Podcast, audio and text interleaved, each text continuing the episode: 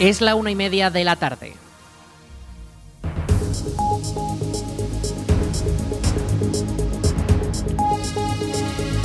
Buenas tardes, miércoles 8 de noviembre comenzamos el espacio para la información local en el 107.4 de la FM en la Almunia Radio. Les habla Aritz Gómez. Aquí arranca una nueva edición de la Almunia Noticias.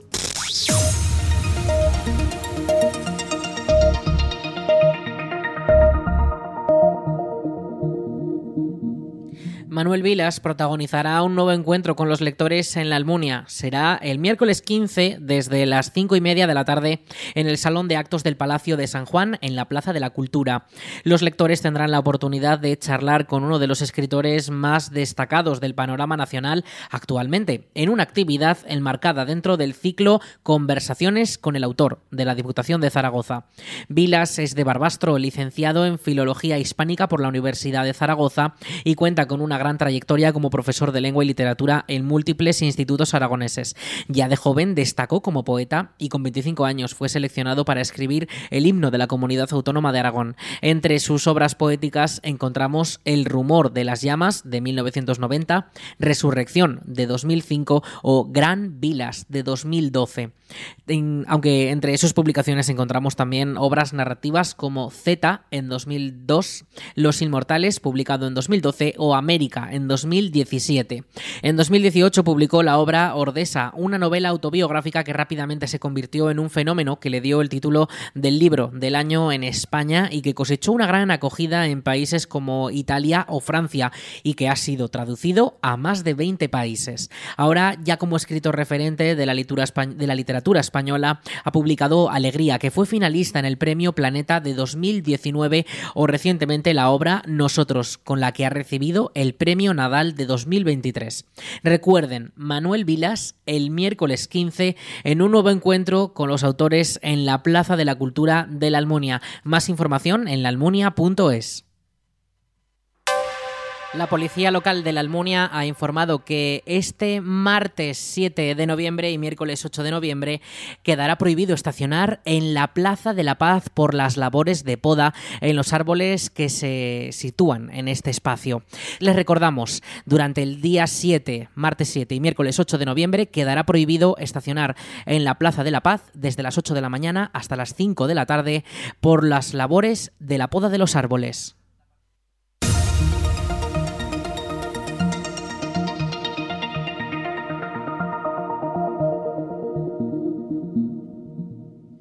Festila ya tiene abierta la convocatoria de sus concursos para la vigésimo octava edición. El Festival de Cine de la Almunia ya ha abierto el plazo para presentar los trabajos a los distintos concursos anuales de guiones para cortometrajes, de cortometrajes ya producidos y de cortos escolares.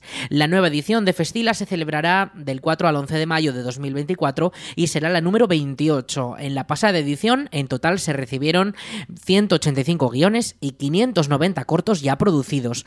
En esta ocasión esperan que estas cifras sean todavía mayores, sobre todo desde que el Festival de la Almunia forma parte del proceso de preselección de cortometrajes para los premios Goya.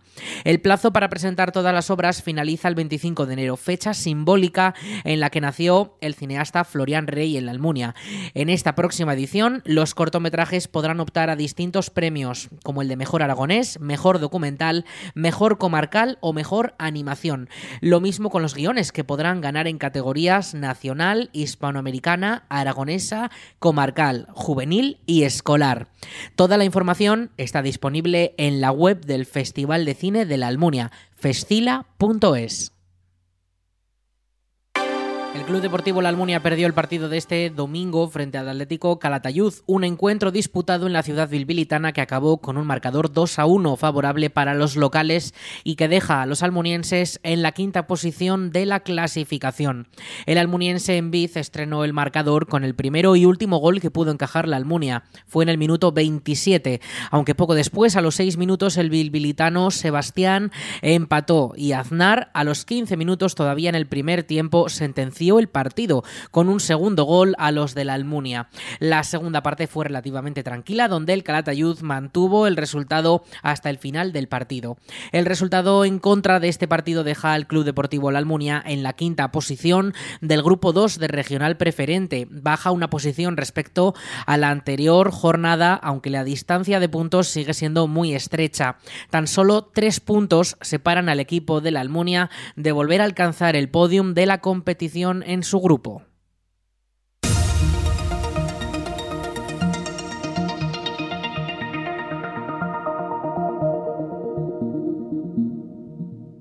La comarca de Valdejalón cuenta con un servicio de punto limpio móvil que recorre los pueblos del territorio. El calendario para noviembre deja tres paradas en la Almunia. La primera de ellas el día 6 por la mañana de 10 y media a una y media en la Plaza de la Constitución. La segunda parada será el lunes 13 por la tarde de 3 y media a 6 y media en el Polideportivo.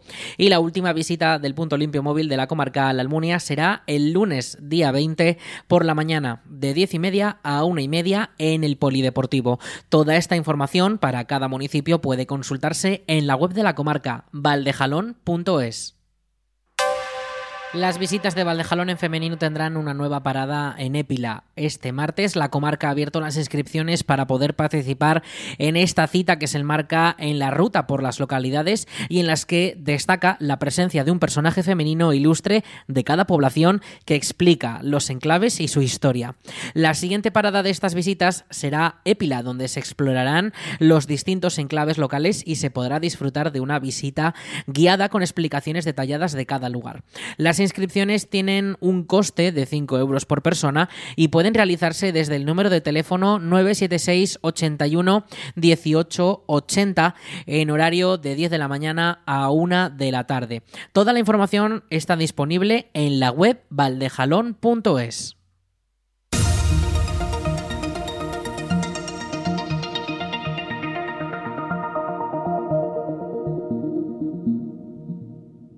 Ricla volverá a vivir sus jornadas aragonesas de paleontología que alcanzan su decimocuarta edición. El evento se celebrará durante los días 10, 11 y 12 de noviembre y ofrecerá una visión transversal para todos los públicos de cómo la paleontología ha evolucionado a lo largo del tiempo. Escuchamos a Davinia Moreno, quien forma parte de la organización de estas jornadas, y a Mercedes Trébol, responsable del área de cultura de la Diputación de Zaragoza. Bueno, pues en las jornadas vamos a tener eh, diferentes actividades eh, que se resumen en tres o cuatro cositas, ¿no? Por un lado vamos a tener conferencias científicas, pero que no os asuste la palabra científica porque están pensadas eh, para que sean accesibles a cualquier persona, ya tenga conocimientos previos o no. Luego vamos a tener una mesa redonda el sábado por la tarde en el que vamos a hablar sobre cómo se divulga y cómo se difunden los conocimientos paleontológicos a la sociedad. Vamos a tener eh, una salida de campo a los yacimientos magdalenienses de Deza, en Soria, que nos van a acompañar investigadores de la Universidad de Zaragoza. Y también vamos a tener muchas actividades para los niños. El evento busca en esta ocasión ofrecer una visión transversal para todos los públicos de cómo la paleontología ha evolucionado a lo largo del tiempo. A diferencia de ediciones anteriores, en esta ocasión las jornadas no están centradas en un periodo geológico concreto. Uno de los actos centrales de esta edición es una mesa redonda histórica en la que intervendrán siete celebridades del mundo científico. Una cita única que podrá vivirse el domingo antes del cierre de las jornadas. En las jornadas de paleontología de Riclas siempre se hace un homenaje a una figura que ha sido de especial relevancia en el tema que se trata en esa edición. En este año, como decía, el lema es Paleontología en Evolución. Y hemos querido homenajear no a una persona, sino a tres. En concreto, a los tres codirectores del proyecto Atapuerca. El proyecto Atapuerca, yo creo que todo el mundo conoce Atapuerca, es uno de los proyectos más relevantes a nivel nacional e internacional que han catapultado a la ciencia española en el extranjero. Y mm, queríamos hacer un homenaje a, estas tres personas, a Juan Luis Arzuaga, a Eudal Carbonell y a José María Bermúdez de Castro, porque se jubilan en el año 2024, dejan la dirección de los yacimientos después de más de 40 años. Y em, claro, el proyecto no se va a quedar huérfano. Hay unas personas que les van a suceder, que son Marina Mosquera, María Martínón Torres y José Miguel Carretero. Bueno, pues nosotros lo que pensamos fue que en vez de hacer una glosa científica, que suele ser un, pues como una lectura de, de la vida y milagros que han hecho estas personas durante su vida académica, pues decidimos que para no hacer algo así, porque eran tres personas y era como muy largo, ¿por qué no hacer un, diálogo? Entonces lo hemos llamado el diálogo del cambio. RICLA acoge esta nueva edición de un evento que desde el ayuntamiento califican como uno de los más importantes del año por la proyección que dan de la localidad. Escuchamos a Ignacio Gutiérrez, alcalde de RICLA. Se han preparado unas jornadas muy entretenidas, tanto para lo que son gente eh, experta en paleontología, como pues para niños y para gente pues que tenga esa curiosidad de, de estos temas que básicamente, en una medida u otra, a todos nos ha llegado a interesar en un momento de nuestra vida los dinosaurios, la evolución, y bueno, pues van a tener un poco de todo eso, con una muestra de, fósiles espectacular, que es difícil de ver en, en muchos sitios por ahí y bueno y la atención que tenemos siempre en el municipio de Ricla que bueno pues a toda la gente que nos visita pues les prepararemos otras actividades eh, aparte de las de las propias de la paleontología. Las jornadas vuelven a estar organizadas por la asociación cultural Bajo Jalón de Ricla y parten de la iniciativa de aficionados y amantes de la paleontología de la zona. El evento cuenta además con la colaboración de la Universidad de Zaragoza y del Centro Nacional de Investigación sobre la Evolución Humana de Burgos este mes regresan las jornadas dedicadas a Juan Altamiras, el cocinero vanguardista natural de la Almunia del siglo XVIII. La nueva edición de, esta, de este evento se celebrará del 9 al 30 de noviembre e incluye una programación dentro del segundo Ágora Juan Altamiras con charlas, degustaciones y conciertos musicales. Lo explica Arturo Gastón, director del proyecto Juan Altamiras. Muchísimas veces nos, sucede que no nos damos cuenta, no, no somos conscientes del del privilegio que tenemos, bueno, pues con, vecinos eh, que, alcanzan una notoriedad internacional y que, se convierten en, una clave una clave indispensable para comprender una época y que y que su trabajo continúa absolutamente vigente como, como nos manifiestan estrellas Michelin de, de toda España incluso a, nivel internacional. Eh, se sorprenden de la obra de Juan Altamiras. Bueno, las, eh, las jornadas Juan Altamiras eh, abarcan multitud de, actividades que quedan reflejadas para que comprendáis la magnitud que tiene este proyecto en general y en concreto las jornadas de noviembre quedan recogidas en la página web oficial del proyecto que es www.frayaltamiras.com. Em, una visita rápida a, esta web eh, ayuda a entender eh, no solamente la cantidad de actividades que vamos a generar este mes de noviembre, sino también comprender eh, los objetivos y, el equipo multidisciplinar que formamos parte de esta, de esta ambiciosa iniciativa que en el caso concreto del Ágora Juan Altamiras, que celebraremos los días 9 de noviembre y 10 de noviembre en Zaragoza capital, pues en este caso está liderado, avalado, dirigido por eh, la Real Academia de Nobles y Bellas Artes de San Luis. La programación incluye también un recorrido gastronómico con restaurantes y establecimientos que ofertarán los platos típicos de la época y que Altamiras recogió en su obra Nuevo Arte de Cocina, sacado de la Escuela de la Experiencia Económica, una de las publicaciones culinarias más vanguardistas de la época y que adapta el cocinar a la economía de la zona. Además, el evento también cuenta con una ruta de chefs embajadores que han abrazado la filosofía del histórico cocinero almuniense y han elaborado sus propios platos con firma propia, pero siendo fieles al libro. Todas las actividades programadas son de entrada libre hasta completar el aforo. Más información en la web frayaltamiras.com. La comarca de la Ribera Alta del Ebro vuelve a celebrar su festival Muribalta, el festival de música, patrimonio y gastronomía que llega a su tercera edición y que tendrá lugar del 1 al 30 de noviembre con hasta 72 actos programados.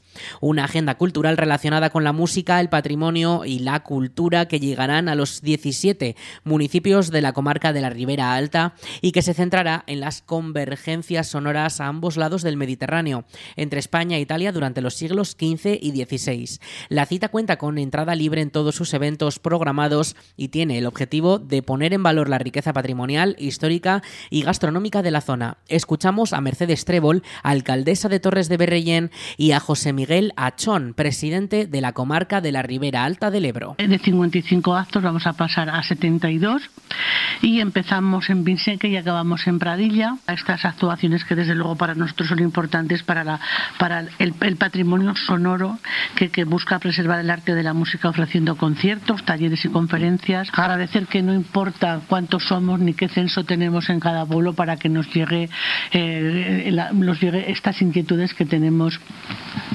todos y que, yo te lo vuelvo a decir, yo agradezco que, esta vez se reparta otra vez entre todos los pueblos y que cada vez se haga más grande. Queremos que, pues una vez más, que, este tipo de conciertos pues lleguen a, las áreas eh, rurales, más allá de, estos conciertos, este tipo de festivales, normalmente suelen, suelen dar en, en, lo que son áreas metropolitanas y, bueno, pues de alguna forma pues también quieren poner en valor lo que es nuestro patrimonio cultural, en este caso pues, pues el patrimonio cultural eclesiástico, que porque casi todos los conciertos, bueno, todos se, se van a, a ejecutar en, en, lo que son las iglesias. Muribalta ha pasado de los cuatro conciertos de su primera edición a los 72 que se ofertarán en este tercer año, un aumento muy grande que abarca muchos de los enclaves de la comarca. Escuchamos a Carlos Bonal, director del Festival Muribalta. Y tenemos 17 conciertos principales eh, con muchísimo talento aragonés, con los principales grupos eh, de música antigua de la comunidad autónoma y luego también con eh, otros de relevancia nacional e internacional, como por ejemplo puede ser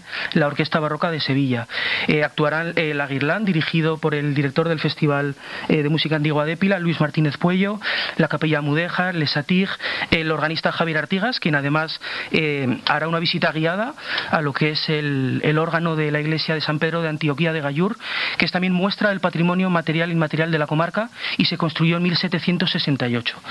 Eh, hay también danza histórica por primera vez en el festival. Viene el grupo de Holanda, Escaramucha, eh, participará también eh, Francisco Izquierdo y Enrique Escartín. van a recuperar obras de Miguel Arnaudas, que es un compositor nacido en Alagón en 1869. Torres de Berrellén, Gallur, Pedrola y Pinsé, que acogerán durante noviembre también varios talleres pedagógicos que tendrán lugar antes de los respectivos conciertos. Y en todas las localidades de la comarca se podrá ver el documental Arnaudas, más allá del cancionero. Además, como en la anterior edición, Muribalta ha programado un cartel de carácter social con 29 actuaciones que correrán a cargo de los miembros de la asociación Patrimonio Sonoro y que tendrán como escenarios residencias, fundaciones, asociaciones de mujeres y de la tercera edad en distintos puntos de la Ribera Alta del Ebro.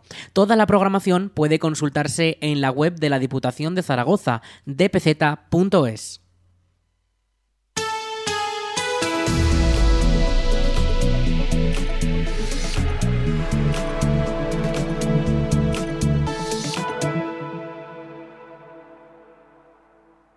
Vamos con la previsión del tiempo. Este miércoles 8 de noviembre tenemos temperaturas máximas de 18 grados y las mínimas esta pasada madrugada se han quedado en torno a los 6.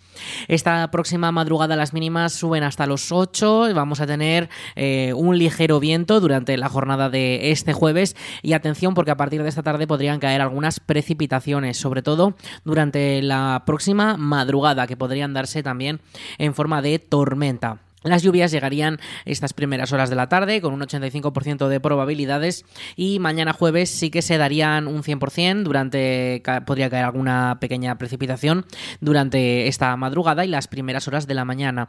Por la tarde eh, se quedaría nublado, pero se iría despejando poco a poco y el viernes tendríamos una jornada algo más tranquila. Al parecer todo este frente se ha adelantado unas se va adelantando unas cuantas horas conforme va pasando el tiempo y al final el sábado sí que podríamos tener lluvias incluso el viernes a última hora de la jornada. Las temperaturas máximas se van a mantener durante eh, este jueves y este viernes, irán subiendo de cara al sábado y el domingo y superarán esos 23 grados. Los vientos, como ya les decíamos, sí que van a permanecer un poco más estables Vamos a tener rachas de hasta 25 kilómetros por hora durante prácticamente todo lo que queda de la semana. Y las temperaturas mínimas sí que van a ir en aumento. Podríamos acabar la semana con casi 18 grados de mínima.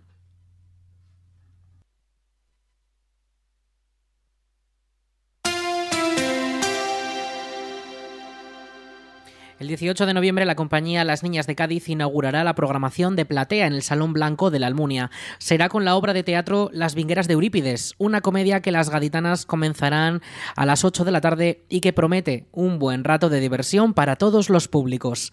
Escuchamos a Anabel Langarita, técnica de gestión cultural del Ayuntamiento de la Almunia. El espectáculo que vamos a ver en la Almunia, que se titula Las Vingueras de Eurípides, pues lo vamos a recibir en el, en el teatro en Aragón como primicia, porque lo han estrenado hace poquito, lo han estrenado en su tierra eh, y las críticas ya no pueden ser mejores. O sea, que siguen en esa misma línea de humor, de canción, de interpretación, de un culto literario popular eh, y que yo desde la Almunia animo a que mm, todos los seguidores, que sé que son muchos de esta compañía, que son muchos en Aragón, eh, se acerquen a la Almunia el 18 de noviembre para ver el estreno en nuestra comunidad de las vingueras de Eurípides que no son más que unas mujeres que el, el, tema es, bueno, ya no puede ser más divertido y tremendo.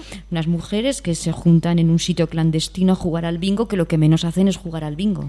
La obra cuenta la cómica historia de un grupo de mujeres lideradas por Dionisia que se reúnen todas las tardes en torno a un bingo clandestino que usan como excusa para juntarse, merendar y huir de la vida monótona.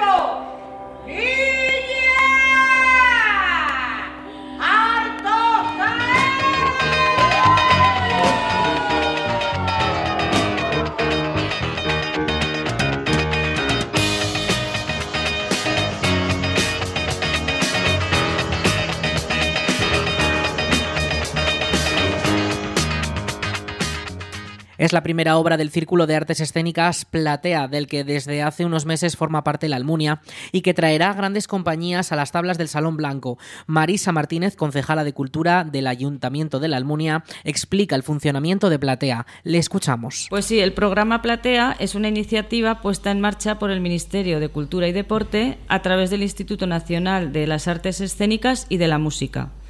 El objetivo de incentivar la circulación de espectáculos de artes escénicas y de gran formato en espacios municipales. Este es el principal objetivo que tiene este programa de platea.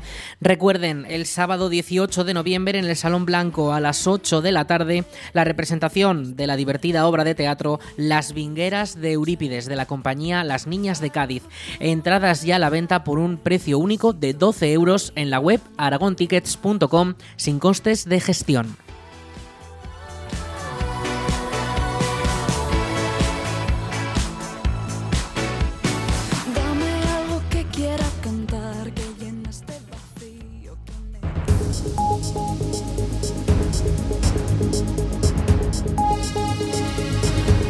Y hasta aquí toda la información local en el 107.4 de la FM en la Almunia Radio. En unos minutos, a las 2 de la tarde, llegan nuestros compañeros de Aragón Radio Noticias para ampliar toda la información autonómica nacional y en todo el mundo. Y ya saben también todos nuestros contenidos y más noticias en laalmuniaradio.es.